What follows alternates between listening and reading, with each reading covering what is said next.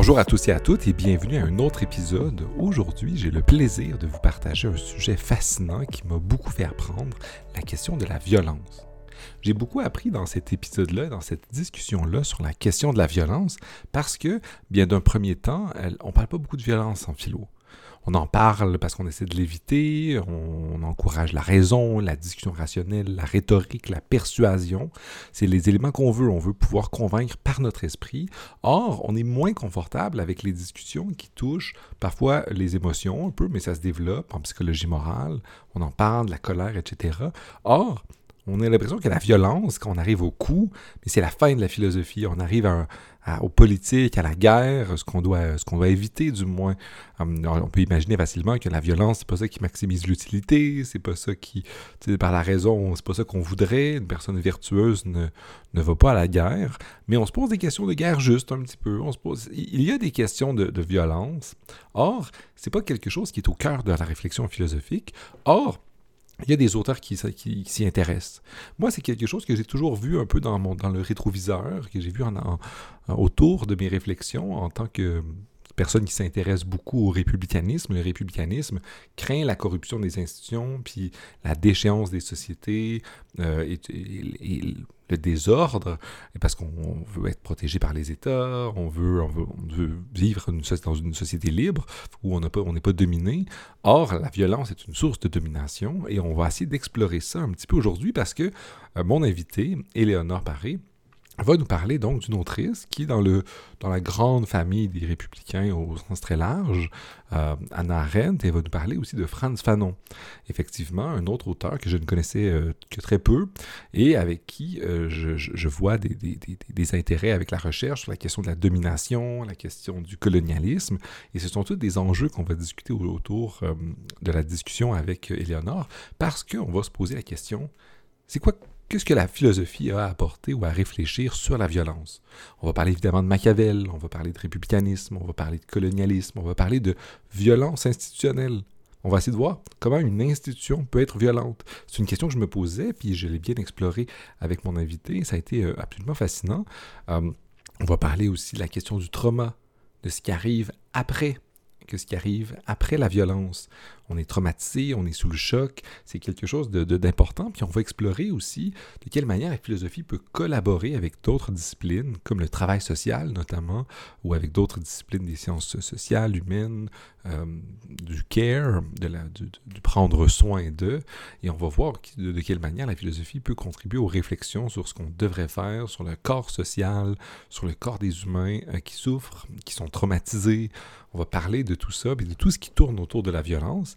Et quelque chose de fort intéressant aussi dans notre discussion qui va émerger, c'est de quelle manière on, va voir à la fois les contributions de la philosophie, de d'autres disciplines, et on va voir émerger un projet de recherche. Parce qu'on va voir un peu de quelle manière on peut euh, prendre un objet, puis voir tout, plusieurs angles, plusieurs euh, questions qui en émergent, puis de quelle manière on peut sélectionner certains auteurs, certains textes, certains concepts pour pouvoir ensuite euh, explorer ces questions-là, puis faire dire quelque chose à la philosophie sur des questions aussi importantes, mais complexes, et multiforme que la question de la violence.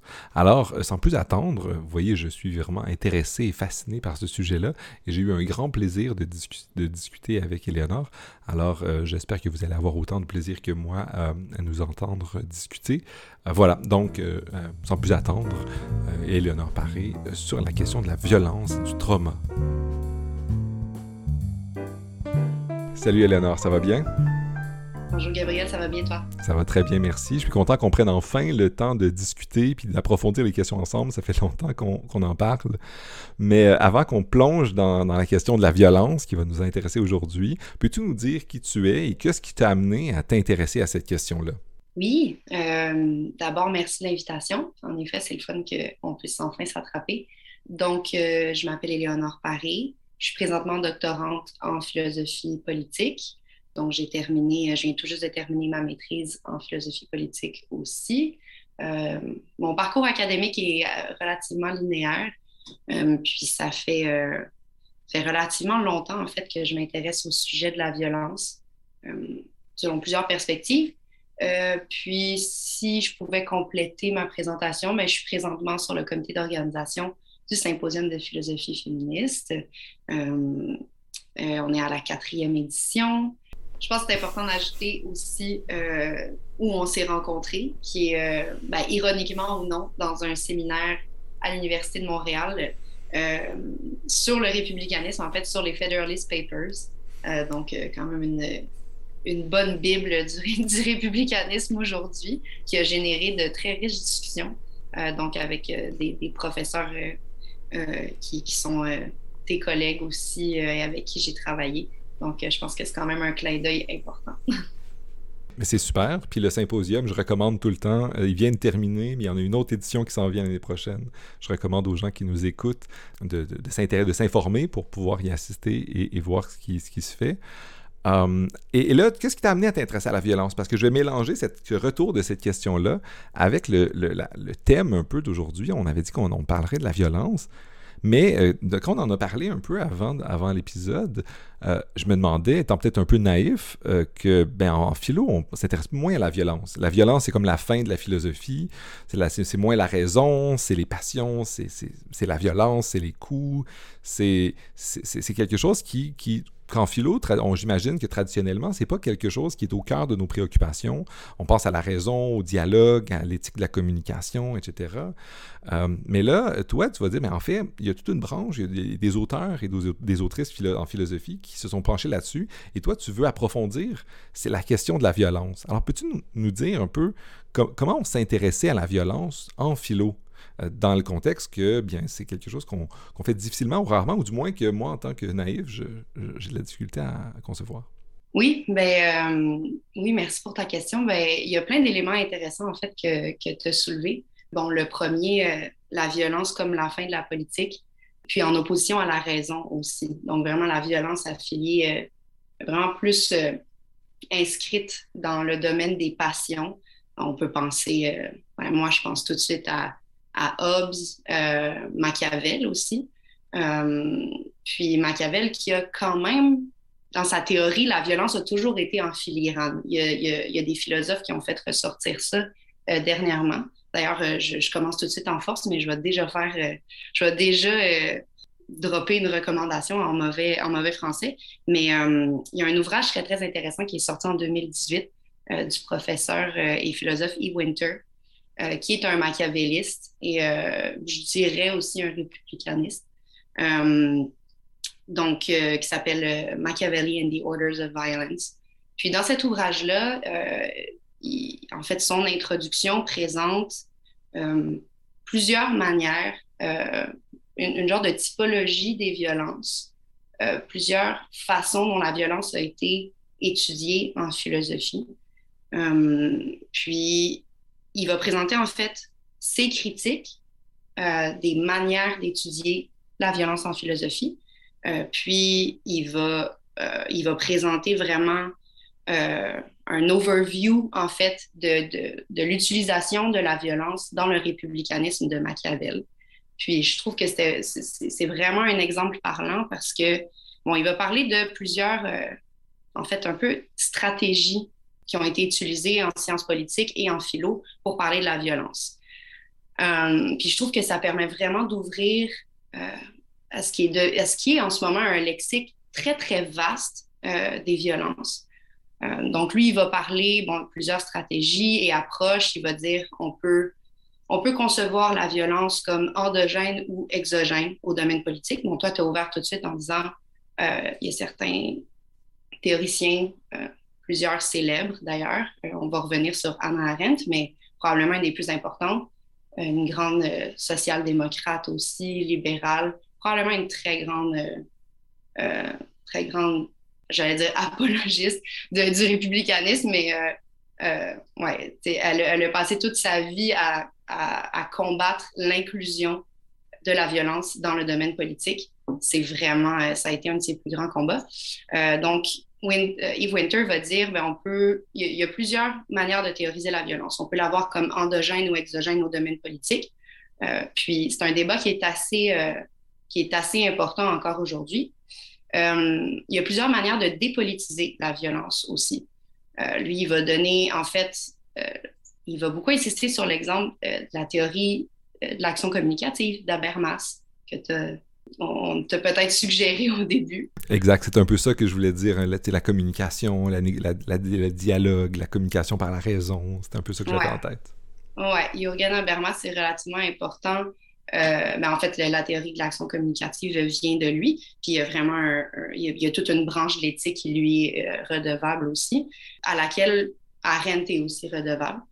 Euh, donc, mais pour Winter, c'est une manière de dépolitiser la violence de certaines manières. On pourrait, on pourrait s'opposer à cette interprétation-là, euh, mais il voit dans, le même, dans la même branche un peu Habermas et Arendt euh, qui vont tenter d'exclure la violence du domaine politique à des fins normatives, en fait. pas juste normatives, mais beaucoup à des fins normatives pour préserver l'enceinte du politique euh, comme une, une arène de délibération, de discussion où on peut, euh, on peut aller chercher, en fait, où on peut toujours aller chercher un compromis. Puis, c'est vraiment in a nutshell, on s'entend, leurs leur deux théories, mais, euh, mais leur idée du républicanisme aussi repose quand même là-dessus.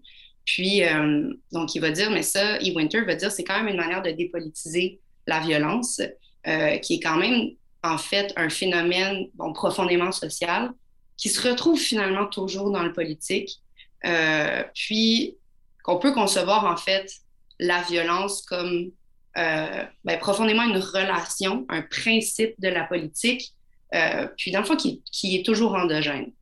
Donc il n'y a pas vraiment de... Il y, a, moins de, il de débats à avoir là-dessus, je pense, puis pour d'autres théoriciens aussi. Euh, bon, il y a d'autres manières aussi euh, de, théoriser la violence. On peut la réduire à, un simple instrument. Donc, euh, on a souvent reproché à Anna Arendt d'avoir fait ça, de dire en fait, la violence n'est jamais rationnelle, d'une part. donc, elle ne peut jamais être rationalisée. elle est toujours un instrument qui est mobilisé, un moyen qui est mobilisé en vue d'une fin à atteindre si on donne un exemple, euh, c'est un exemple qu'elle aimait beaucoup, là, puis euh, c'est vraiment parlant. En fait, cet exemple-là était éloquent pour elle parce que euh, c'était très d'actualité au moment où elle écrivait puis où elle a vécu, mais les, le, tout, le mouvement social qui a entouré le mouvement des droits civiques aux États-Unis dans les années 60, il y a eu des franges, il y a eu des branches de, de ce, de ce mouvement-là qui ont été plus radicales. Puis il n'y a ici aucune connotation normative à l'usage du terme radical, mais qui s'opposaient, euh, qui avaient des, des, tactiques de lutte euh, qui allaient bon, beaucoup plus loin dans l'utilisation des moyens justement que d'autres. Puis elle a largement critiqué quand même le mouvement des Black Panthers en disant ben euh, faut pas qu'on faut pas qu'on s'y méprenne. La violence est un instrument ici pour arriver en vue d'une fin qui est peut-être, elle, noble. Donc là, la liberté, euh, euh, bon, l'abolition d'inégalités, l'abolition d'une autre forme de violence aussi profondément systémique qui reposait sur des bases raciales. Euh, bon, on connaît quand même le contexte. Puis, mais elle disait, il faut non seulement la violence est toujours un instrument, mais il faut toujours la concevoir comme un instrument. On ne peut jamais, on ne peut jamais banaliser la violence, on ne peut jamais commencer à la normaliser et elle ne peut jamais, au grand jamais, devenir une fin en soi. C'est un des plus grands dangers qui guette le politique.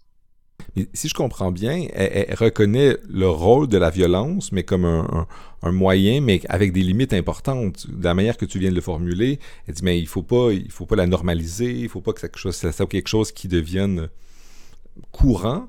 Euh, donc, elle avait quand même une, elle rejetait quand même un peu l'usage de la violence comme, méthode, si je comprends bien, c'est ça? Oui, tout à fait. Euh, puis, tu sais, bon, je ne vais pas non plus trop m'étendre sur Arendt, mais euh, elle a toujours quand même refusé, bon, elle a toujours refusé de s'engager réellement politiquement, de devenir active politiquement.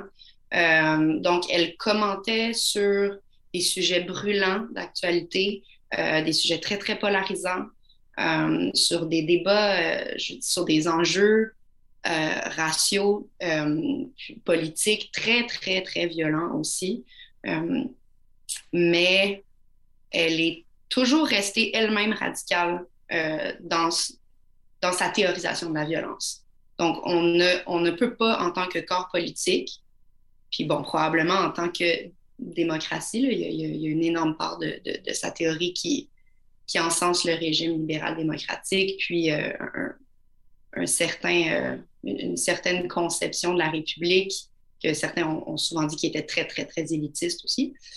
Il y a plusieurs critiques qu'on peut lui, qu'on pourrait lui adresser, mais il y avait vraiment une fin normative pour elle à rester euh, justement radicale sur ce point-là de la violence. On ne peut pas, euh, elle ne peut pas être autre chose qu'instrumentale. Ça voudrait, ça voudrait dire la fin du politique, en fait. Donc, je reviens quand même à ton introduction du début, là, c'est, c'est, tout à fait ça. Mais, bon, si j'en reviens un peu à la typologie puis aux manières dont on peut théoriser les violences, c'est une manière de la dépolitiser aussi. Ça peut être conçu comme ça. Euh, puis, euh, bon, euh, Winter va parler aussi de vraiment juste concevoir la violence, en fait, d'en faire une, une, une, ontologisation excessive ou, une, ou une forme de, de, moralisation de la violence qui, pour lui aussi, la dépolitise d'une certaine manière. Il va vraiment plus plus parler de, la manière dont Jacques Derrida a, euh, a, réfléchi la violence. Mais ça, c'est vraiment, moi, euh, une, philosophie de la violence euh, que, je connais vraiment moins. Tu nous as présenté un peu Yves Winter qui faisait les distinctions, puis tu nous as présenté Arendt. Puis dans ta recherche, tu vas t'intéresser à Arendt et à Fanon, si j'ai bien compris. Mm-hmm. Puis là, pourquoi est-ce que tu as sélectionné cet autre-là, libéral, qui dit que, comme tu la présentes, qui est une grande défensrice de, de, de, de nos institutions, euh, qui, sont perfectibles, mais de, ceux-là, comme tu la présentes, et un auteur que je connais encore moins, mais qui est un radical aussi, au sens très, très militant, très engagé. Euh, qu'est-ce qui te fait sélectionner ces, ces deux conceptions-là de, de, la violence et mettre de côté des approches comme euh, Derrida et d'autres? Qu'est-ce, que, qu'est-ce qui est venu te chercher euh, chez cet auteur et cette autrice-là? Oui, ben, je, je, suis contente que, que tu y arrives. En fait, c'était mon, mon dernier, euh, ma dernière manière d'aborder la violence, il y a la psychologisation de la violence. Euh, donc, qui, qui, remonte à relativement longtemps. Euh, bon, Arendt va parler de, la théorie de l'élan vital chez Henry Bergson, donc d'attribuer certains comportements à des, à des réflexes puis à des instincts de, de survie, qui est quand même une forme de théorie que le deuxième philosophe dont tu parlais, sur lequel j'ai fait aussi ma, mon mémoire de maîtrise, c'est Franz Fanon.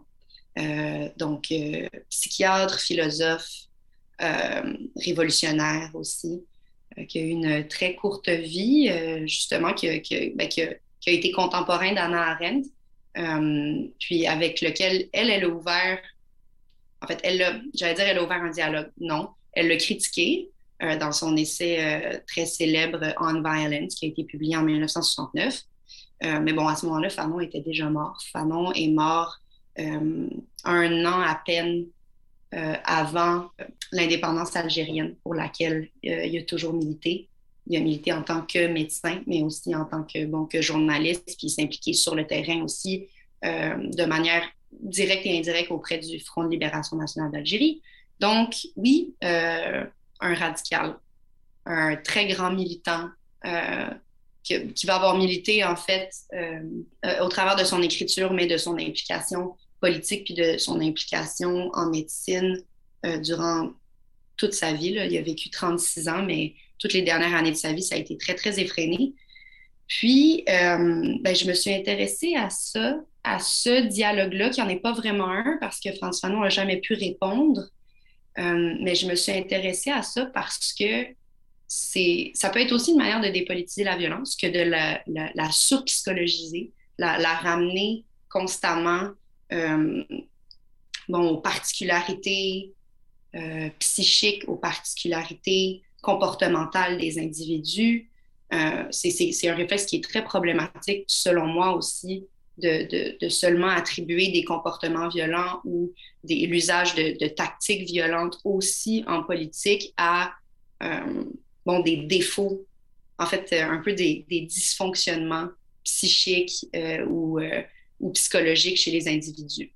à ça, on oppose en fait le concept de, de violence structurelle, de violence systémique, de dire, ben, dont un concept, le concept de violence structurelle qui vient de plus particulièrement de Johan Galton, puis ça a été théorisé, ça a été conceptualisé en 1969, vraiment dans la même année que qu'Anna Arendt.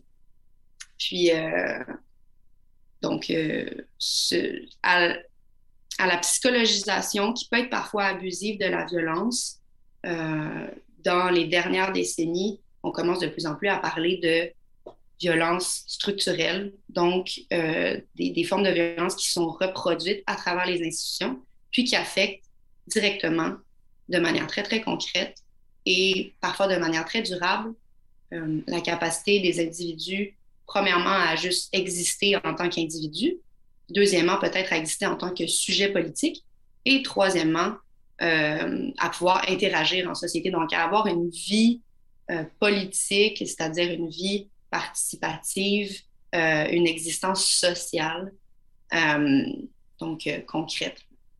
Mais c'est super intéressant, mais j'aimerais comprendre un peu mieux ce concept-là qui me semble important, de la violence qui vient des institutions ou des structures.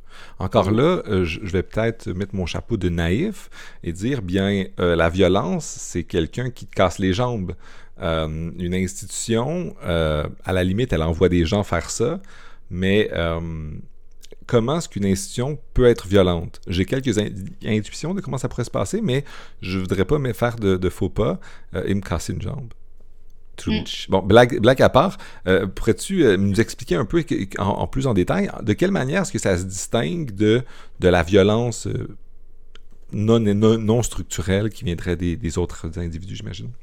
Ouais, ouais, j'apprécie toujours la petite dose d'humour pour quand même venir rééquilibrer euh, avec un sujet aussi lourd, on s'entend, euh, qu'elle soit collective ou individuelle. Bon, la violence, ça reste quelque chose de. Ben, ben c'est quand même difficile à aborder. Puis des fois, c'est difficile à vulgariser aussi. Donc, euh, ben, bon, la violence structurelle, aujourd'hui, c'est ça, on peut utiliser structurelle, systémique, institutionnelle. Il y a des variations, là, il va y avoir différentes définitions, mais ça revient plus ou moins à euh, des, des, formes de violence qui, qu'on, va euh, situer très loin des, des, comportements, puis même des fois des actions directes. Euh, je vais essayer de définir ça de manière claire et succincte. Quand on parle de violence systémique, on va observer en fait les résultats chez des individus, chez des communautés, chez des groupes de formes d'oppression, de discrimination, euh, d'effacement des fois. Là, on va plus aller du côté des violences symboliques, des violences systémiques. Euh, mais donc, des, vraiment des formes d'oppression, de discrimination euh, qui sont inscrites donc, dans nos institutions sociales, culturelles, politiques. il y a toute une branche qui s'intéresse à la manière dont la bureaucratie va reproduire certaines formes d'oppression qui vont avoir des impacts, des conséquences euh, observable ou non observable, vraiment, euh, je veux dire, d'une perspective de la, science dure, comme on en parle un peu, euh, chez les individus, chez donc des groupes préalablement marginalisés ou qui vont être marginalisés par les institutions. Donc, je ne sais pas si c'est ça, je sais pas si c'est tout à fait clair parce que ça reste, c'est vrai que ça reste un concept relativement flou. On peut pas, il y a plein de types de violences structurelles et systémiques qui ne s'observent pas si facilement dans le quotidien. Il y a de plus en plus d'études sur euh, les impacts, bon, les impacts de la pauvreté sur la, santé physique, la santé mentale, sur la manière juste de, sur l'existence vécue. Euh, puis donc une pauvreté des fois qui est maintenue, euh, donc une précarité qui va être maintenue et reproduite directement par des institutions je comprends, c'est vraiment intéressant parce qu'on peut le, voir sous plusieurs angles, mais ça doit être aussi difficile d'identifier des instances de violence. J'aimerais savoir, c'est quoi la différence entre quelqu'un qui, subit de la discrimination euh, et qui, peut en souffrir, puis être traité de manière inéquitable, injuste, ou qui peut même être traité euh, violemment physiquement, malheureusement, euh, et ça, et le fait que ce soit les institutions qui, le fassent. Est-ce qu'on peut penser, par exemple, à, une cour de justice qui, par tout son symbolisme, pourrait avoir un rapport de en imposer, euh, exclure des gens? Est-ce que c'est ça? Est-ce que c'est des éléments qui sont répétés, des actions policières notamment, qui, par la discrimination, euh, s'attaquent à une communauté, puis les personnes, ça vient les, les affecter? De quelle manière est-ce qu'on peut comprendre ça? Parce que J'imagine que, vu comme tu le dis, c'est assez englobant comme concept, ça doit être difficile quand on, utilise ce concept-là de, trouver des instances précises de, domination structurelle euh, ou, symbolique, comme tu as dit aussi.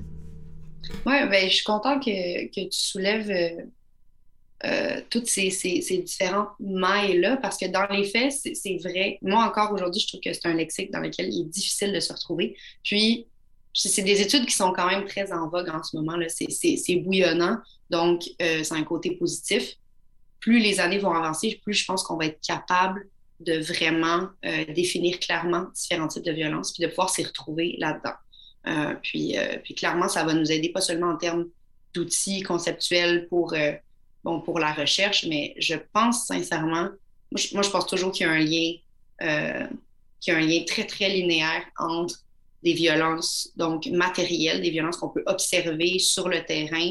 Euh, je parle vraiment comme un langage de, de, de, chercheur de, Sciences Po, mais donc des violences dont on peut observer les conséquences, euh, puis des violences qu'on va plus qualifier de donc épistémiques, symboliques, qui vont plus nous apparaître invisibles, mais il y a toujours, il n'y a pas toujours un lien de cause à effet, mais il y a toujours un lien. Euh, euh, qui peut être décelé et qui peut être étudié. Donc, tu as nommé l'exemple de la police. Euh, c'est probablement un, je dirais que c'est probablement un des exemples aussi les plus documentés récemment. Une chance. Euh, c'est une institution qui, bon, les forces de l'ordre, c'est une institution qui détiennent un certain monopole de la violence dans, dans, nos États. honnêtement, d'un régime politique à l'autre, il y a quand même une forme de, continuité. Euh, donc, on peut parler dans les études des, corps policiers d'une culture de la violence. Donc, c'est une, institution qui, par son rapport très, très décomplexé avec l'usage de la violence, donc avec la violence comme un instrument de maintien du pouvoir en place, on pourrait dire aussi un instrument de maintien de forme de domination, mais là, c'est un autre niveau.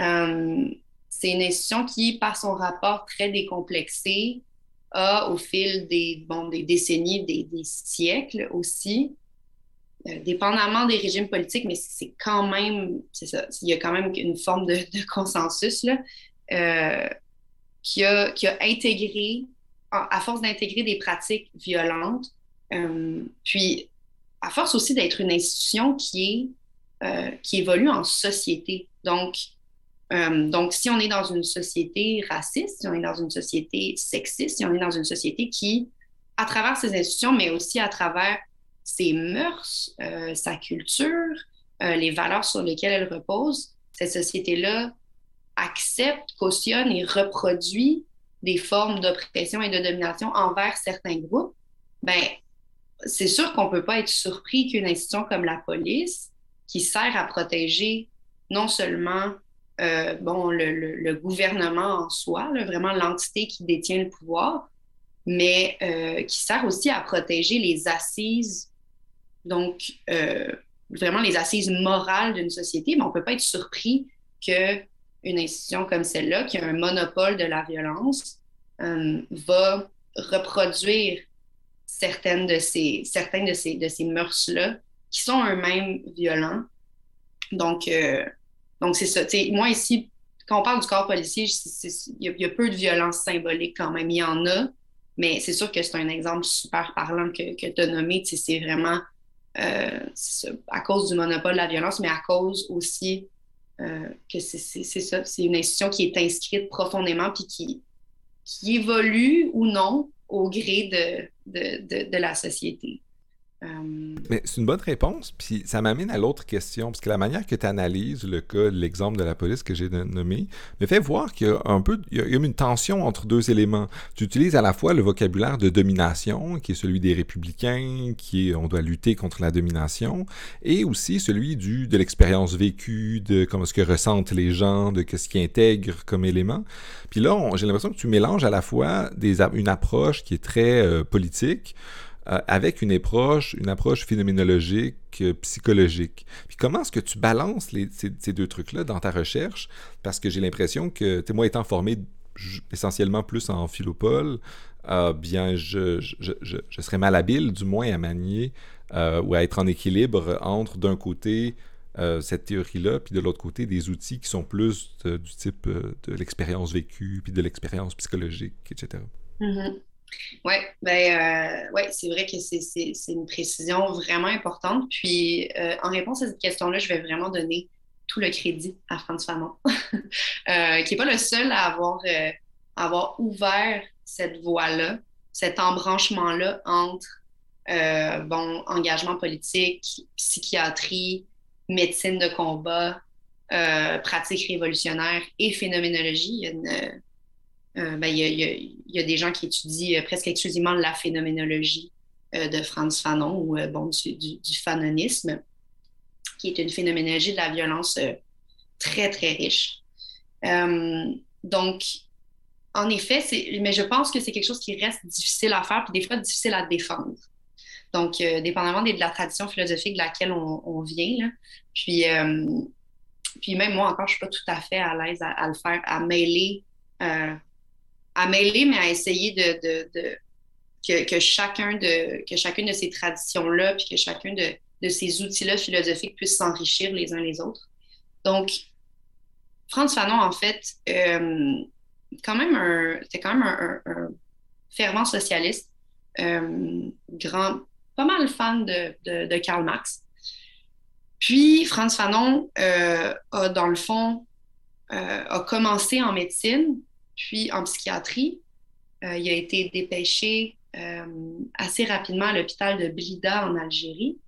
C'est où, il a, où il a commencé, en fait, sa pratique psychiatrique. Puis, ben, donc, euh, puis, courte mise en contexte, euh, au moment où il a commencé à pratiquer dans les années 1950, l'Algérie était colonisée par la France. Euh, il y a eu une guerre, une guerre de décolonisation très, très sanglante, très, très violente. Donc, ça, c'est plus du tout un. Ben, ça peut rester un tabou, mais c'est assez établi que c'était excessivement violent. des deux côtés, il y a eu le, Front de libération nationale a eu recours à bon, des attentats aussi le, combat a été, euh, c'est ça, jusque, jusque dans les dernières années, très violent. Puis, à travers sa pratique, sa pratique psychiatrique, Franz Fanon a observé très, très vite ce que, ce que lui a, euh, a, défini comme des pathologies euh, qui découlaient directement de l'occupation coloniale. il, a, compris très rapidement que il n'y avait, pas, avait pas de doute à avoir sur la source de certaines pathologies qu'il observait chez ses patients.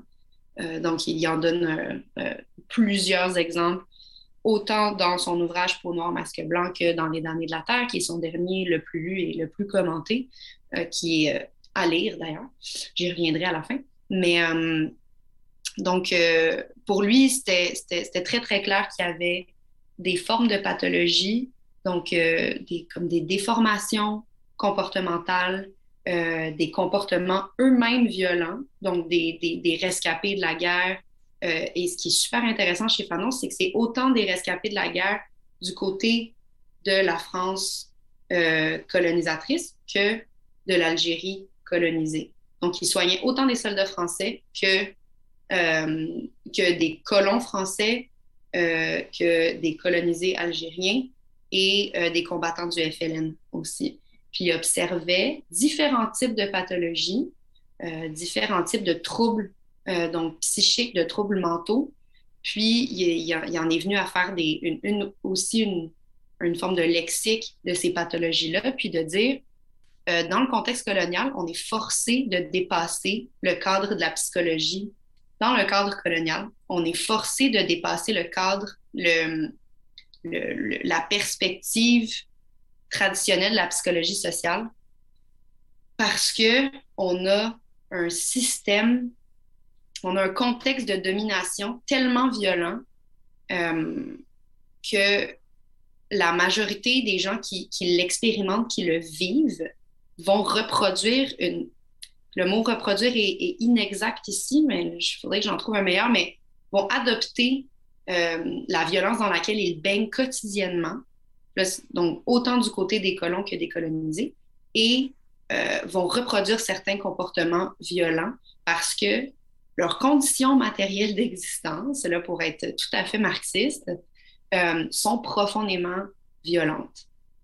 Donc, euh, donc, de là, de sa pratique psychiatrique, euh, il en est venu à formuler une phénoménologie de la violence, donc une manière, il, a, pu observer comment, plus particulièrement les colonisés algériens, les Nord-Africains, avaient une expérience vécue, donc une manière de de, ne pas connecter avec eux-mêmes, de ne pas connecter avec le monde qu'ils habitent, euh, qu'il fallait vraiment théoriser à part de toute la tradition philosophique qu'on avait jusqu'à présent. Il, y avait, il y avait un contexte politique euh, pour lequel on devait décentrer certaines catégories, certaines manières euh, de, de, voir la violence aussi, puis de, de, de voir le politique aussi.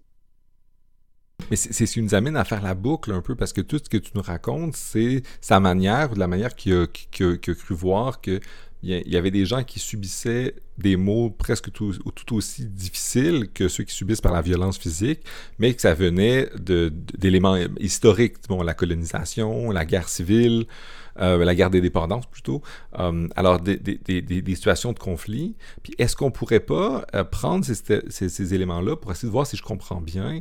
On peut prendre des populations qui sont à la fois des populations qui sont dans des, dans des groupes défavorisés ou racisés en Amérique du Nord, mais on peut penser aussi à des groupes qui ne sont pas racisés, mais qui souffrent des, problèmes liés à, l'addiction aux opioïdes. On peut penser dans le Bible Belt, Bible Belt ou le Rust Belt aux États-Unis qui a été euh, très pauvre. Puis c'est là que des gens euh, trouvent qu'il est, peut-être bon d'aller faire de la violence, notamment au Capitole, puis qu'ils utilisent des violences, alors parce que c'est leur stratégie, parce qu'ils l'ont subi. Ça serait ça un peu la violence systémique. Ils n'ont pas subi la violence de quelqu'un qui leur donne des coups de bâton, euh, surtout vu qu'ils, ne sont peut-être pas racisés, ils subissent moins souvent la violence physique directe, euh, mais ils, subissent cette violence systémique de la pauvreté, de vivre dans des endroits qui sont oubliés souvent, etc. Est-ce que c'est comme ça qu'on pourrait prendre, comprendre un peu ou réinterpréter ce que Fanon nous dit euh, dans le contexte contemporain? Oui, ben, tout à fait. Je pense que c'est une piste intéressante. Puis tu amènes, un point bon, qui est crucial quand même, que j'ai peu mentionné. Euh, c'est vraiment important euh, le concept de, bon, de racialisation puis de racisme quand même dans la, théorie de Fanon. une réalité qu'il a lui-même vécue, puis qui a théorisé comme, oui, comme une forme de violence, je, dois dire que lorsqu'il parlait du quotidien violent des colonisés, euh, il, ciblait quand même, c'était beaucoup de, euh, c'était de la souffrance de, euh, bon, de contexte de guerre, donc de massacres dans des villages, le trigger warning, mais bon, de, de, de viol collectif, beaucoup, beaucoup l'usage de de tactiques de guerre qui sont très, très documentées encore aujourd'hui, euh, qui ont eu cours dans plusieurs conflits, euh, plusieurs conflits coloniaux, interétatiques. Bon. Donc, euh, violence économique aussi, dans le sens que c'était des populations qui étaient gardées dans des états de, de précarité extrême, beaucoup de malnutrition, mortalité infantile très, très élevée, des taux de, bon, beaucoup de manque d'éducation, des taux d'analphabétisation très élevés aussi. C'était un lot extrêmement lourd de violence qui faisait que ben, cette violence-là était totalisante. Donc, euh, c'était comme si, dans la philosophie de Fanon, on voit, puis dans ses observations, que le colonisé nord-africain baigne dans un contexte de violence sans issue, parce que le système dans lequel il est englué, là, qui, qui, est venu occuper sa société, le colonialisme français, ben, c'est important de dire aussi que pour Fanon, il n'y a pas de colonialisme qui est non violent, puis il n'y a pas de colonialisme qui est non raciste. Pour faire le lien avec plus des communautés qu'on pourrait observer aujourd'hui, donc des communautés des fois pas racisées, euh, mais plus défavorisées économiquement, euh, bon, qui évoluent dans des situations de précarité euh, très, très lourdes aussi selon moi, il y a une manière de se réapproprier le fanonisme euh, pour ces communautés-là aussi, parce que je suis profondément convaincue qu'il y a un amalgame de différentes violences, euh, donc violences matérielles, physiques, psychologiques, symboliques, épistémiques, des manières de se faire complètement effacer euh, des systèmes de savoir de la société, euh, violence symbolique, euh, bon, on va avoir recours à des insultes qui sont normalisées, des manières de, de définir certaines communautés qui sont qui reproduisent elles-mêmes une violence. Puis bon, des violences psychologiques, on peut parler dans des contextes autant privés que publics, dans des contextes conjugaux, contextes familiaux. Il y a des communautés, je pense, qui vont connaître un tel amalgame de violence qu'elle va être elle aussi totalisante, puis qu'il n'y aura pas le choix. Non, je me corrige ici, parce qu'il faut vraiment faire attention à euh, pas faire des apologies de la violence. Et je pense que Fanon ne faisait pas d'apologie de la violence, c'est encore un débat aujourd'hui. Mais pas que ces personnes-là ou ces communautés-là n'ont pas le choix d'avoir recours à la violence, mais c'est euh, quotidiennement une des seules médiations, une des seules relations au monde qui leur est présentée, autant par les institutions qui régissent la vie en communauté que par les relations qu'ils connaissent entre leurs proches, dans leur milieu familial, comme je disais, euh, dans leur milieu de travail. Des fois, c'est tellement totalisant que résister à cette violence-là devient très difficilement possible, en fait. C'est ça que Fanon a permis d'éclairer, je pense. Euh, autrement dit, pour voir si je comprends bien, on pense à un, pays colonisé ou du moins sous invasion. On peut penser à l'Afghanistan qui, a pas très longtemps, euh, ben, pendant très longtemps, mais jusqu'à récemment, a été occupé par des forces étrangères et le pays était déchiré par de la violence, euh, à la fois une guerre civile avec les talibans et à la fois euh, des conflits avec euh, les forces occupantes, ou du moins celles qui étaient là pour, je mets des grands guillemets, aider. et, et, et, ce conflit-là, qui a duré depuis que je suis tout jeune moi-même, peut, on peut nous faire croire assez aisément que les gens, que la seule expérience au monde des gens qui ont vécu dans ces régions-là, c'est d'avoir peur des drones, de voir des militaires partout, de, des frères et des sœurs s'entretirer, ou du moins, et de vivre dans la, crainte de toujours voir euh, ces violences-là se réitérer. Alors, euh, je, peux, comprends bien un peu que d'un côté, c'est un peu le républicanisme, la, crainte de la domination, ça a un effet psychologique, puis vu que ça te, donne un rapport au monde particulier, bien là, c'est l'aspect un peu phénoménologique ou vécu euh, de, de ça. C'est comme ça que tu, tu mélanges. Oui, mais je trouve intéressant que tu fasses le lien avec le républicanisme. Bon, la liberté euh, mhm. comme non-domination, qui est quand même, je pense, euh, je m'y connais vraiment mhm. peu, mais qui est quand même un, euh, ben, une, une, des conceptions de la liberté qui est républicaine. Je, je, sais qu'on a mhm. aussi cet idéal de république, de, de, de liberté-là, civique-là, aussi plus, plus positive, dans, dans lequel la liberté équivaut à pouvoir participer, prendre part à la vie publique, construire le politique, qui était quelque chose que Arendt, mhm. euh, en récupérant la mhm. pensée d'Aristote, euh, célébrait énormément aussi. Mais ouais, je trouve ça très intéressant mhm. le lien entre euh, cette forme de liberté-là comme non-domination, donc autant d'individu à individu que, autant, que de, ben, du gouvernement sur nous, puis en fait de pouvoir trouver la liberté dans des lois qui sont justes. Je sais mhm. que cette portion-là, on n'entrera pas là-dedans. Mais, euh, mais oui, je pense que ça, puis tu as nommé un, élément qui est vraiment important, qui est la peur. Euh, la peur sur euh, la peur en continuité, la peur comme mode de vie. C'est quelque chose que Fanon a abordé aussi de front. C'est quelque chose qu'il a vu, qu'il a observé chez ses patients. donc, la peur comme mode de vie, avoir peur, être dans des espaces quadrillés, euh, ne pas pouvoir aller n'importe où, euh, avoir toujours peur qu'il y ait une attaque, avoir toujours peur de qu'on soit dénoncé. C'était ça, là, ça c'était la réalité coloniale. avoir peur de, en venir à avoir peur de ses proches, à se méfier de tout le monde.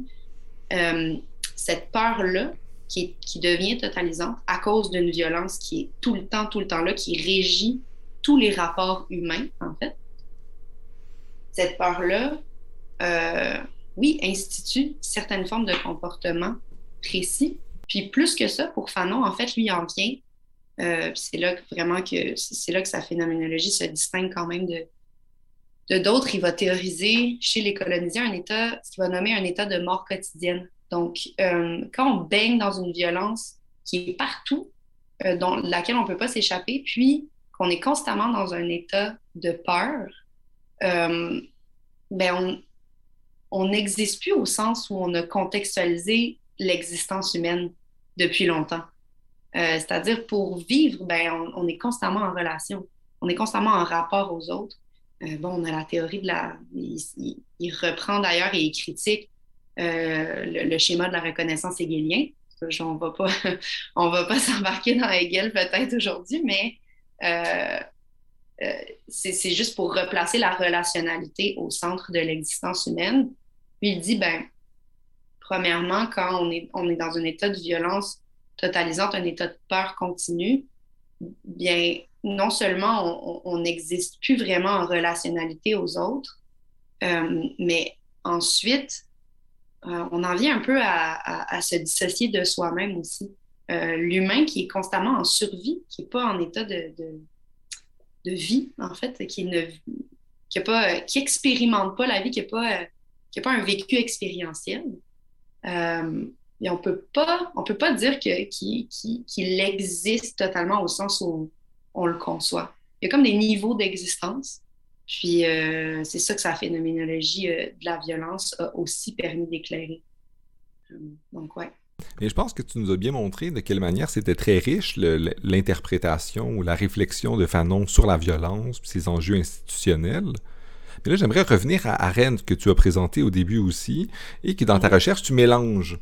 Et là, j'aimerais savoir comment est-ce que tu mélanges deux auteurs qui semblent avoir des approches différentes, de venir de traditions différentes, qui ont vécu un, qui ont eu un vécu euh, particulier aussi, différent de chacun de leur manière. Euh, pourrais-tu nous, expliquer un peu de quelle manière est-ce que, est que tu mélanges les deux, puis qu'est-ce que tu y trouves de fructueux à prendre Fanon d'un côté que tu, que tu, sembles connaître très bien et maîtriser son, son, rapport à la violence notamment, et tu trouves qu'on on gagne quelque chose à prendre une théoricienne républicaine plus libérale euh, et les, en, tirer quelque chose. Peux-tu nous en dire un peu plus? Ouais. Euh, oui, mais je pense que c'est un, un, dialogue qui peut être riche, mais ça reste complexe à défendre, de, de, de, ben, de, permettre à ces deux philosophies-là de se parler et peut-être d'ouvrir des voies de complémentarité. Euh, c'est quelque chose qui, qui, qui, reste encore difficile pour moi, mais je vais essayer de, je vais essayer de résumer ça. Donc, c'est sûr que euh, ça s'ancre vraiment dans les deux contextes de violence qu'eux-mêmes ont vécu. Fanon en Algérie, mais Fanon aussi dans la société française très raciste dans laquelle il a grandi. Puis Arendt qui a euh, dû fuir l'Allemagne euh, sous le régime nazi, qui est allé s'exiler aux États-Unis. et Arendt qui a passé une grande partie de sa vie à documenter et, et, théoriser le totalitarisme. Donc, le totalitarisme en Allemagne, mais aussi euh, en URSS. Euh, donc, les deux, pour moi, se rejoignent quand même. puis ça, c'est pas vraiment. je, pense pas que c'est vraiment. comment dire? Il y, a, moins de débats là, là, mais les deux se rejoignent sur le fait qu'ils ont théorisé des contextes puis des régimes qui qui, utilisait la violence comme moyen de médiation, puis qui utilisait la violence comme euh, d'une manière vraiment particulière. Donc, Arendt va parler dans le totalitarisme euh, d'un régime qui s'assimile à un mouvement constant de violence. Donc, il y a l'élément très, très important de la terreur, la terreur qui est vraiment un, instrument, en fait, du totalitarisme, mais il y a beaucoup de similarités avec l'état de peur constante, l'état de méfiance l'état d'inexistence que va, que, que va diagnostiquer et observer Fanon en Algérie, dans les, dans les sociétés colonisées. C'est de dire, tu sais, la terreur, c'était de maintenir, en fait, c'était plusieurs, plusieurs moyens qu'utilisaient euh, les gouvernements totalitaires, mais pour vraiment dissocier les individus les uns des autres, vraiment euh, individualiser la communauté, mais d'une manière vraiment plus euh, extrême que qu'on pourrait penser l'individualisme aujourd'hui. C'est une manière de vraiment briser le corps social pour ramener chaque individu au plus profond de son être, de son corps, tout seul, euh, pour le dire de manière vraiment plate, là, mais bien tout seul, sans aide. Euh, Arendt nommait ça l'état de désolation. Puis c'est incomplet comme définition, là, mais je ne veux pas trop m'embarquer là-dedans. La terreur aussi, qui est, qui est comme un, état, un, état de gouvernance, qui est une forme de gouvernance, mais qui est un état d'être constant. bon, c'était aussi de constamment se méfier des autres, de ne pas voir d'issue, puis de constamment voir de la violence autour de soi, de, plusieurs manières. Euh, de, formes de discrimination, d'exclusion, de violence physique, euh, des meurtres. Euh, bon, on, on, connaît quand même quelques-uns des exemples des régimes totalitaires. puis moi, je pense que les deux se rejoignent là-dessus. Une forme de conceptualisation de la violence comme dans certains régimes comme continuum. Donc, il n'y a pas de... puis c'est là que c'est intéressant parce que Arendt restait très, très sévère sur euh, l'inscription de la violence dans le politique, de dire mais ça ne reste qu'un instrument, ça ne doit rester qu'un instrument. Il y a quand même des, certains régimes qui se la sont appropriés d'une manière qu'on doit vraiment réfléchir euh, pour des questions aussi ben, de, pérennité, si je pourrais dire, dans le sens de ne, jamais reproduire ça. Puis elle, ça a toujours, ça c'est toujours resté au centre de sa théorie de dire on ne peut jamais reproduire cet usage-là de la violence, puis cette, assimilation-là aux politiques, en fait, qui, a, été, euh, qui a été un cataclysme pour la condition humaine. C'est, je veux dire, c'est, c'est catastrophique, je pense qu'on s'entend là-dessus. Pour Fanon, c'était un peu la même chose. Puis, euh, ne jamais reproduire le colonialisme, ce n'est que de la violence. Ce, n'est rien d'autre. C'est profondément raciste et ce n'est que de la violence. Donc, les deux se rejoignent là-dessus. Et les deux aussi ont, euh, ont fait usage de la phénoménologie dans leur, dans leur pensée respective. mais là-dessus, ils sont ils ont pas les mêmes, ils suivent pas les mêmes traditions phénoménologiques. Euh, donc, les rapprochements sont quand même moins probants. Euh, puis bon, le dernier aspect avant de avant qu'on passe à une prochaine question, c'est ce que, ce que j'abordais dans mon mémoire, c'est d'une part euh, mettre en dialogue leur, perception de la violence et d'une autre part leur théorie de l'action. Donc, de l'action en contexte de violence. Comment, ben, comment, qu'est-ce qu'on peut faire en fait?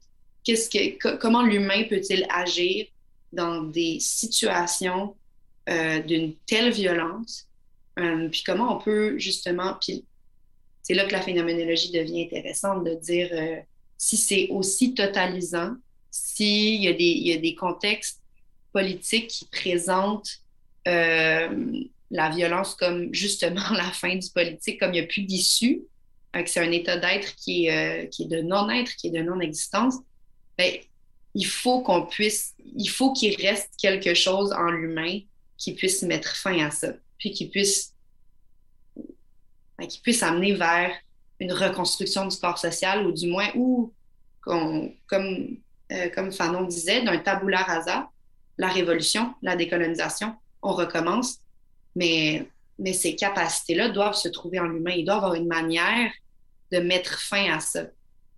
Donc euh, voilà. Mais je, comprends, c'est super intéressant. Puis sur une note optimiste, je vais amener un peu de pessimisme dans, tout ça, parce qu'il faut toujours contrebalancer. Euh, par un autre thème qui t'intéresse aussi, puis au tout début de notre rencontre, je t'avais demandé de nous parler de tes recherches, puis tu as esquivé de manière habile ma question. Mais je, reviens là-dessus parce que euh, quand on parle de violence, que ça soit de la violence physique, mais surtout, j'imagine, la violence plus psychologique et surtout institutionnelle, ça, ça, a des effets qui n'est pas seulement sur le coup. Euh, tu te fais casser une jambe, ça choque, mais ça te.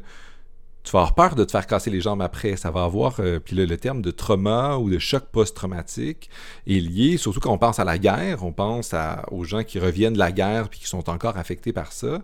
Euh, c'est quelque chose d'important.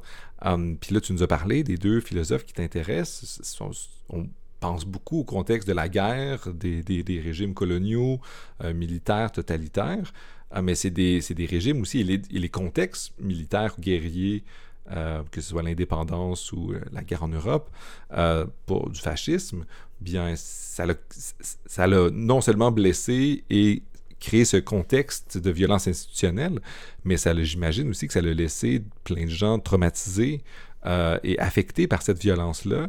Euh, puis c'est ça qui t'intéresse qui, dans ta recherche. Peux-tu nous en dire un peu plus? De quelle manière est-ce qu'on peut penser cette, la question de, du trauma, euh, mais pour les institutions? Parce que je, peux comprendre pour si tu as été dans un char d'assaut, puis là, tu as vu tes amis mourir, puis tu as une bombe qui te qui failli mourir. Ou je peux imaginer, les films de guerre nous donnent des, illustrations certes fictives, mais quand même visibles de ce que pourrait ressembler la guerre. Mais la, la psychologie, je, on dirait, surtout sur la violence institutionnelle, je, serais, curieux de savoir c'est quoi les. Comment est-ce qu'on peut interpréter ça, surtout de manière philosophique? Euh, comment est-ce que tu, fais ça? Oui, Merci de me ramener sur le, droit chemin parce que c'est vrai, c'est l'autre pan de ma de, j'allais dire de ma violence.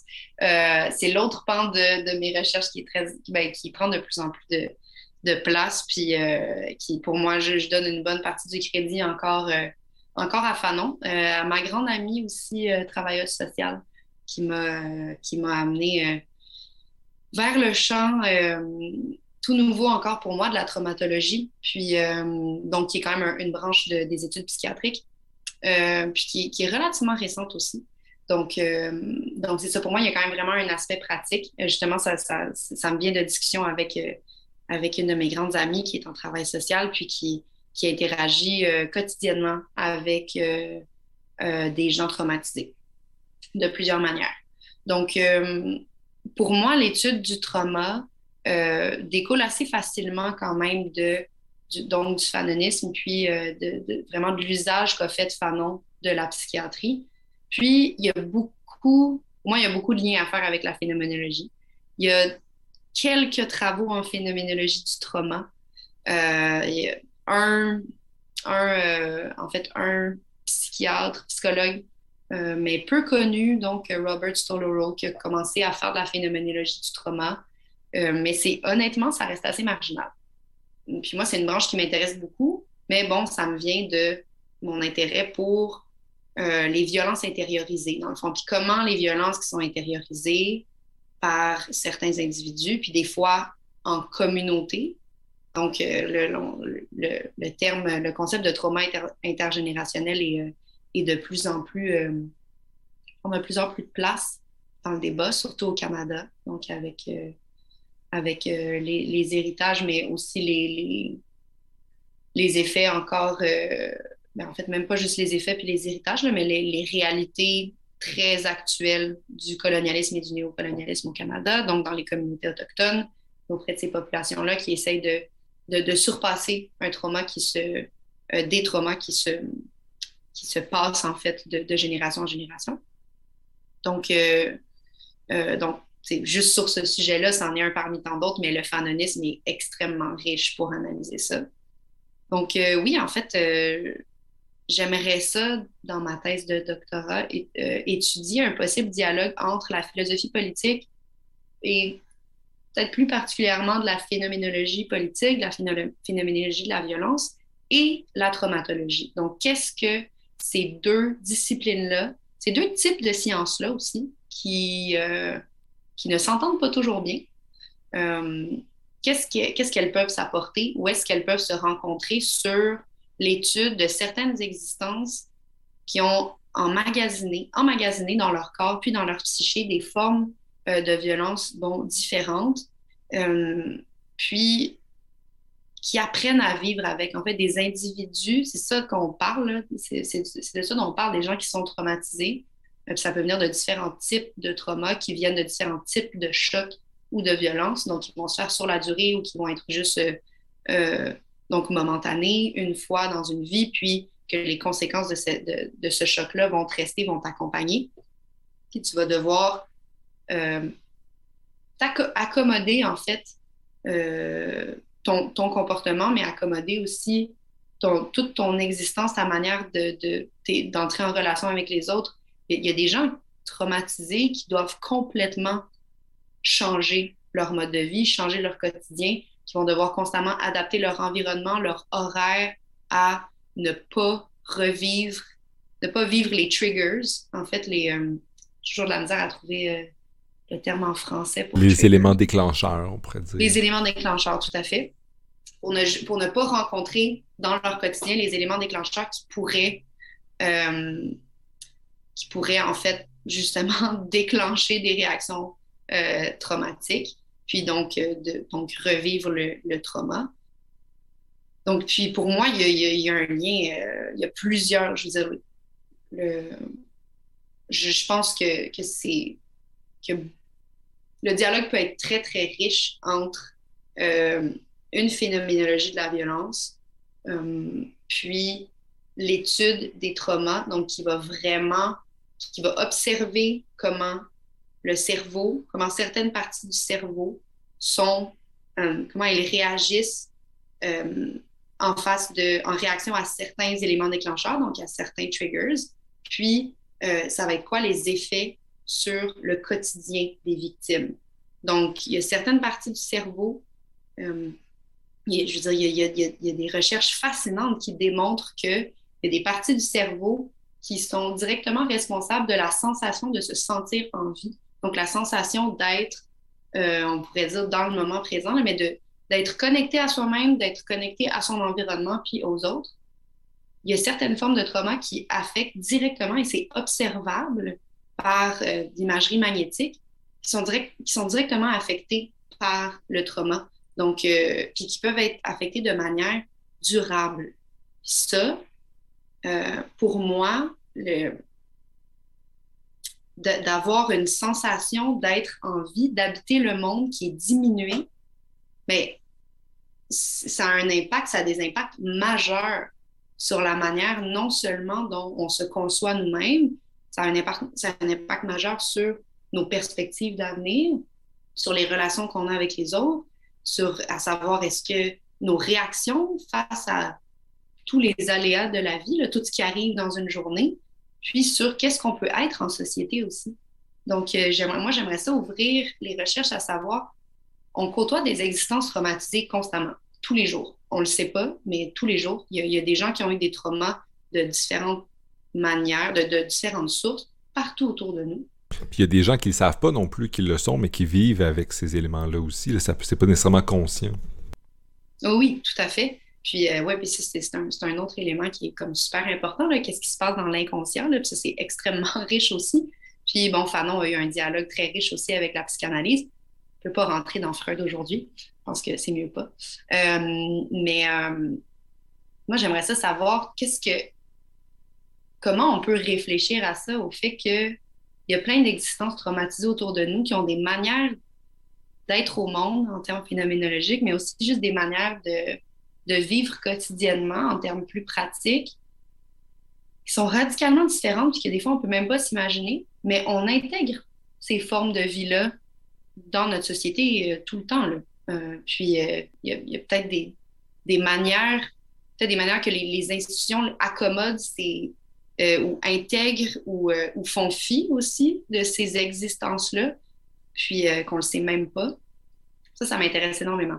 Je, vois très bien, si on, on, resynthétise un peu, de quelle manière est-ce que, mais d'un côté, ta recherche prend, suppose ou s'appuie sur des gens qui théorisent la violence, puis ses effets, euh, puis surtout sur les éléments à la fois historiques, à la fois institutionnels et psychologiques.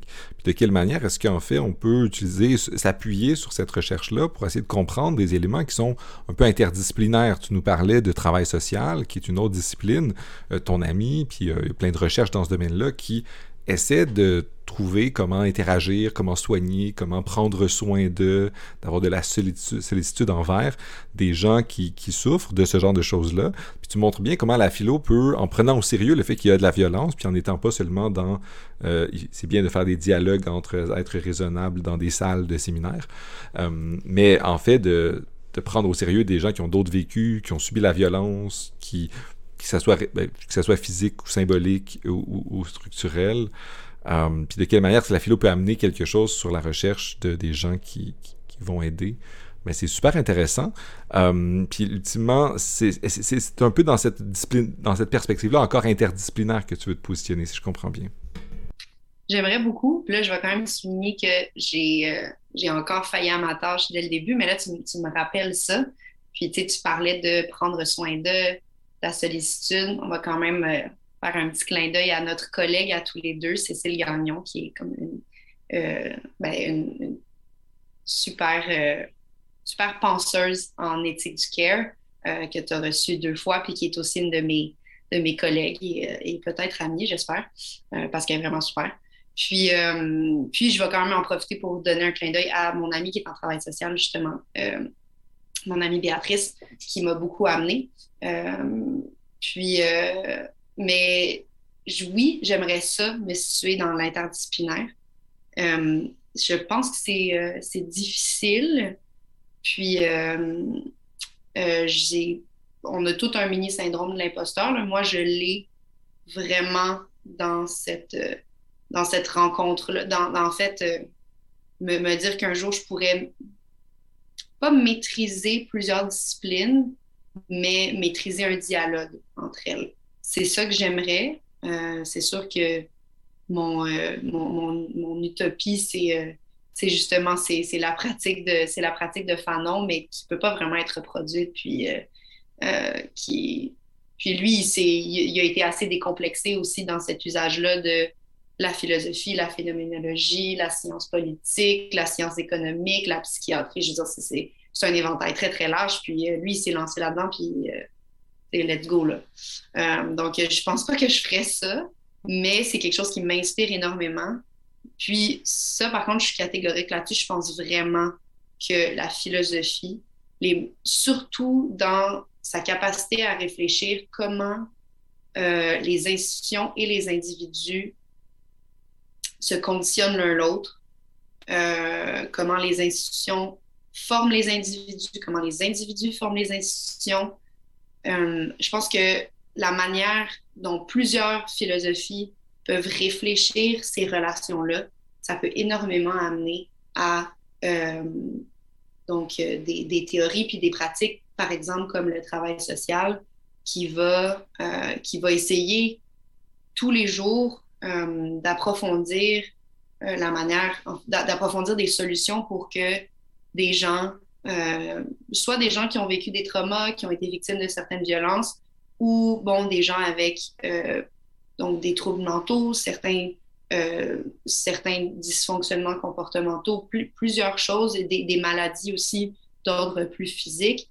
Euh, comment le travail social, parmi tant d'autres disciplines, va essayer de réfléchir comment on peut permettre à ces gens-là de vivre en société, comment on peut développer des outils pour que ces gens-là puissent s'intégrer dans le corps social, comment on peut adapter le corps social à ces gens-là, comment on peut, euh, faire, en sorte que euh, les individus enrichissent la société, ouvrent la société davantage, puis comment on peut permettre que les institutions euh, permettre ça aussi, que les institutions soient un, aussi un, espace, mais un instrument pour nous euh, d'ouverture à, ces, à multiples formes d'existence. Parce qu'on ne peut pas faire, on peut malheureusement pas faire fi de la violence en société, je pense, euh, en politique aussi. Donc, moi, je pense pas qu'on peut la dépolitiser. puis, je pense fondamentalement qu'il faut vivre avec, il faut savoir comment, euh, comment réfléchir à la violence, mais comment agir avec la violence aussi.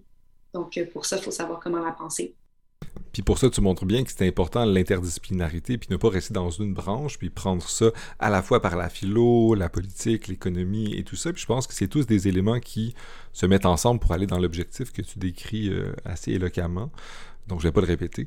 Euh, mais je pense que tu as absolument raison, puis la philo est bien placée pour ça, mais il y a aussi la philo, la philo académique qui est dans un cadre aussi, puis euh, vu que c'est ce que tu viens de nous décrire de manière très encourageante et très optimiste sur un très beau projet de recherche quand même, tu nous montres, tu nous montres bien comment est-ce qu'on peut prendre des théories, les mettre ensemble pour faire un projet puis se poser une question, que tu vas devoir ensuite euh, mettre en application dans le cadre institutionnel, peut-être violent ou pas, ou traumatisant, je ne sais pas, du monde académique. En tout cas, je te souhaite que ça soit absolument euh, positif pour toi, comme ça l'a été pour moi aussi.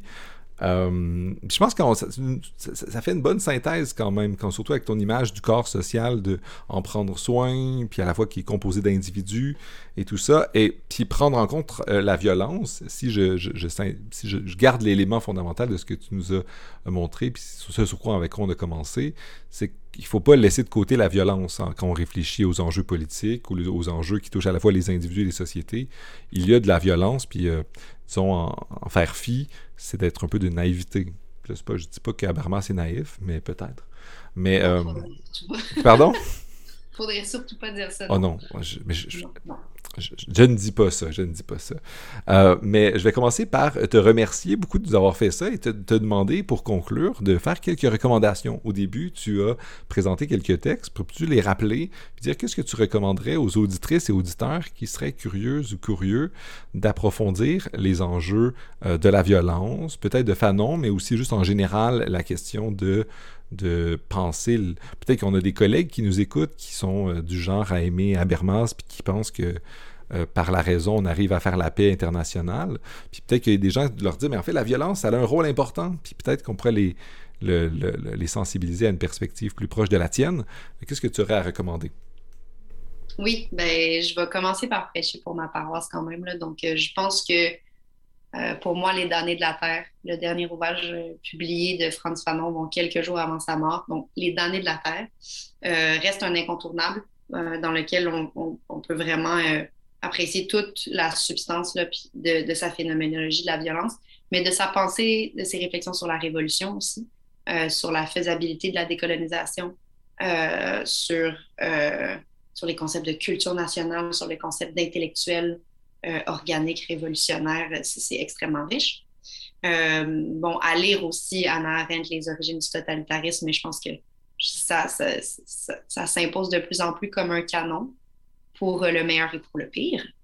Euh, donc, ça, c'est des incontournables pour moi. Puis les essais aussi d'Arendt euh, rassemblés dans la crise de la République majeure, euh, dans lequel il y a son essai sur la violence, qui en fait reprend le titre du chapitre 1 des Damnés de la Terre de Fanon, parce que c'est directement en réponse à ce chapitre-là. Donc, très intéressant. Je pense que lire les essais de la crise de la République aujourd'hui, c'est d'une part très confrontant, euh, parce que ça parle de, thématiques brûlantes d'actualité encore aujourd'hui, euh, mais très éclairant aussi. Ensuite, peut-être pour des ouvrages plus analytiques, théoriques, pour vraiment euh, comme une boîte à outils, ben, je vais répéter l'ouvrage dont j'ai parlé au début, The Orders of Violence, Machiavelli and the Orders of Violence de Eve Winter, c'est paru en 2018. Même si euh, ça se concentre majoritairement sur le concept de la violence dans l'œuvre de Machiavel, qui est vaste et euh, relativement dense aussi. Ben, vaste. Oui, quand même. Euh, je pense qu'il propose une, un argumentaire très, très complet sur la violence, puis il fait un survol de beaucoup d'études qui ont été faites sur la violence depuis des décennies. ensuite, euh, un ouvrage que je viens de, découvrir, qui est tout récent, qui a été publié en 2020. C'est Violence and Political Theory de Elizabeth Fraser et, Kimberly Hutchings, qui sont respectivement professeurs euh, à Oxford et à l'Université euh, Queen's Mary, en tout cas en Angleterre. Puis qui abordent, qui, font, qui déconstruisent vraiment aussi la manière dont la violence a été abordée en philosophie politique Kimberly Hutchings est en relation internationale, donc il y a, vraiment euh, beaucoup, de, beaucoup de liens avec euh, la théorie des relations internationales, super intéressant. Je pense que c'est un ouvrage qui va beaucoup amener sur la manière de justement euh, un lexique des violences aussi, puis la manière de, concevoir. Elles, elles, veulent vraiment recentrer les études sur la violence pour concevoir la violence comme une relation. Euh, donc, très intéressant. Puis finalement, plus en traumatologie, ben, moi, ma Bible un peu en ce moment, euh, qui je pense qui est un ouvrage d'introduction excellent, un travail de vulgarisation, de vulgarisation, ouais, euh, brillant. C'est euh, The Body Keeps the Score du traumatologue et psychiatre Bessel van der Kolk, qui est quand même une sommité dans le domaine, puis qui a vraiment, qui, qui, nous offre un ouvrage qui, passe en revue toutes ces années de pratique euh, à traiter des patients qui souffrent de choc post-traumatique, euh, de trauma, de trauma complexe aussi, bon, que je l'ai moins abordé, mais c'est un concept qui, euh, prend de plus en plus de place dans l'étude des traumas, qui, donc, prend en considération plusieurs types de violences dans la durée aussi, puis plusieurs facteurs de victimisation, puis de de, ces, euh, de, de, de, traumatisme aussi. Donc, euh, The Body Keeps the Score, je pense que Et c'est aussi pas, un, pas un ouvrage jargonneux du tout. Donc, je pense que des fois, c'est le fun à préciser que il y a certains de ces, de ces lexiques-là qui peuvent être lourds, qui peuvent être difficilement accessibles. The Body Keeps the Score, c'est pour moi ouais, quelque chose de. Je, le recommande à, tout le monde. Ça ouvre les yeux sur beaucoup de choses. Bien, merci beaucoup des trois, euh, trois livres qui me semblent absolument fascinants. Mais plusieurs livres, en fait. Euh, il y a celui de Fanon, il y a ensuite celui de, Winter, qui est un, collègue, ben, un collègue de McGill ici à Montréal en plus. Euh, et, ceux dont des, des, chercheurs en sciences en relations internationales et euh, le traumatologue aussi. Alors, vous avez, les gens qui nous écoutent, tout un lot de, lectures si vous vous intéressez euh, au trauma, à la question de la violence, aux questions décoloniales. Vous allez en apprendre, en avoir de toutes les couleurs. Euh, je te remercie beaucoup, Eleanor. Ça a été absolument fascinant d'en apprendre et de parler violence avec toi. Je, n'en sors pas traumatisé. Euh, j'en sors même très satisfait. Alors, merci beaucoup de ta présence et au plaisir que tu reviennes jaser avec moi de l'avancement de tes recherches. Ben, merci à toi, Gabriel. Je suis contente que ça a été une expérience euh, positive pour nous deux quand même, considérant que c'est un sujet assez lourd. Merci, merci pour, pour tes réponses puis pour avoir généré, je pense, ouais, une discussion intéressante. Merci beaucoup.